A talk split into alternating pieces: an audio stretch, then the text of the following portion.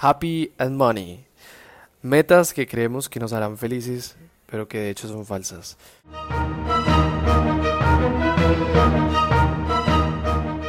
Siempre me llamó la atención el concepto del dinero y de la felicidad, porque creo que son dos, dos temas que se entrelazan muy bien y que son muy indispensables en la vida de una persona, es decir, son muy transversales.